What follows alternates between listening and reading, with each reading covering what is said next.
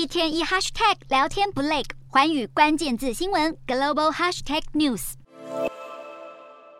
特斯拉创办人马斯克被欧亚集团总裁布雷默爆料，曾经与俄罗斯总统普丁直接通话。当时普丁告诉马斯克，只要克里米亚继续归属俄国，而且乌克兰接受永久中立的形式，并承认俄国先前兼并的四个占领区，俄国就准备好展开谈判。马斯克还警告，这些目标无论如何都必须达成，否则俄国可能考虑动用核武。消息传出后，引发外界热议。由于马斯克先前才在推特提出了终结乌俄战争的和平计划。